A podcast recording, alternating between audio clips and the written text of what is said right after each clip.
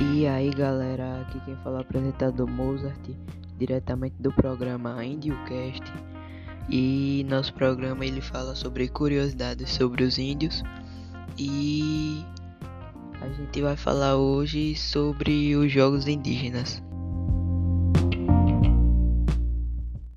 E vamos começar falando sobre as modalidades esportivas, que são arco e flecha, cabo de guerra, canoagem, atletismo, corrida com tora e futebol de cabeça, futebol normal, arremesso com lança, luta corporal, natação, zarabatana e roncrar.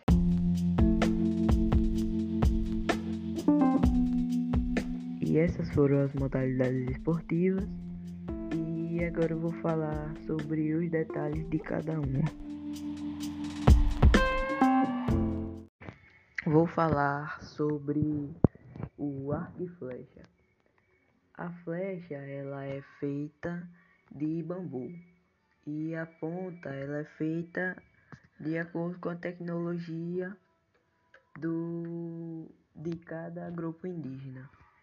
Alguns povos eles colocam ossos e dentes de animais e há outras flechas que não tem ponta, que eles usam uma esfera.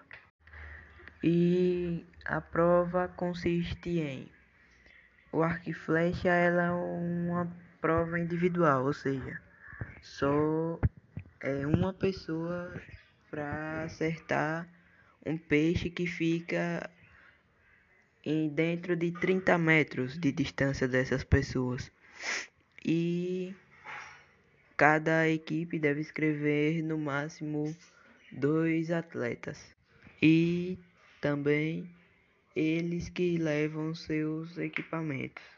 Caso o equipamento quebre, eles poderão substituí-lo ou solicitar um conserto.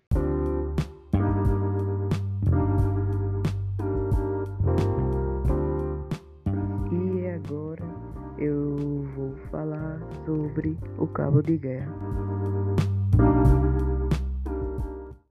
Agora falaremos sobre cabo de guerra.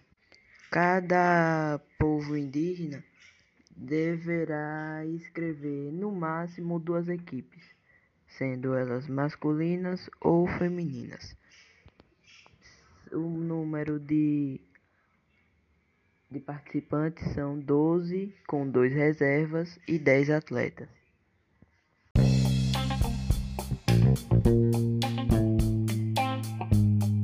E agora falaremos sobre o atletismo.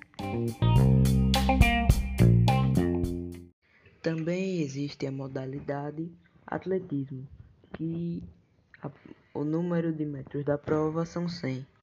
Pode ser equipes masculinas e femininas. E cada delegação indígena ela pode escrever no máximo duas equipes, que são revezadas, uma masculina e uma feminina. E as duas são compostas por dois atletas. E agora vamos falar sobre a corrida com tora. E agora vamos falar sobre a corrida com tora.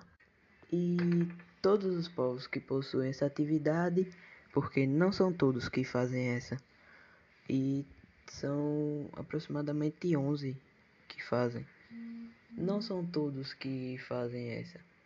E quem faz, eles próprios confeccionam as suas propostas com o tronco de uma palmeira chamada buriti.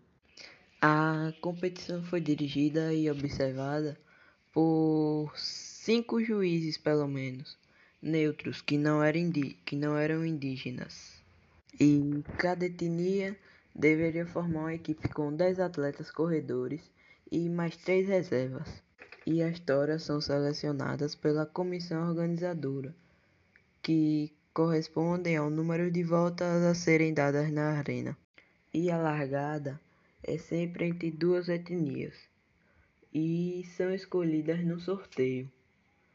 E é utilizado o sistema de eliminatória como em qualquer sistema de eliminatória, até chegar em um ganhador.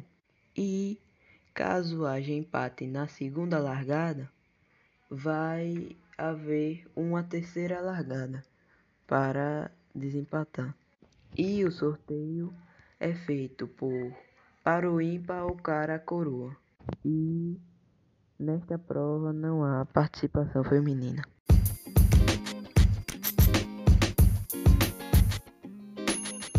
Vamos agora para a natação.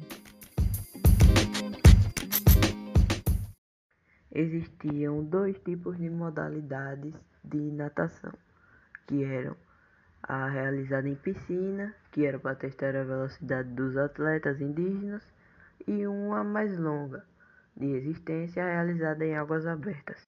Mas a prova realizada em piscina só foi realmente usada nos primeiros e nos segundos jogos indígenas, que eram realizados em Goiânia e o segundo foi realizado em Guairá, em Paraná. Bom, essas modalidades que eu citei foram as que mais me chamaram a atenção e por isso eu fiz os detalhes delas.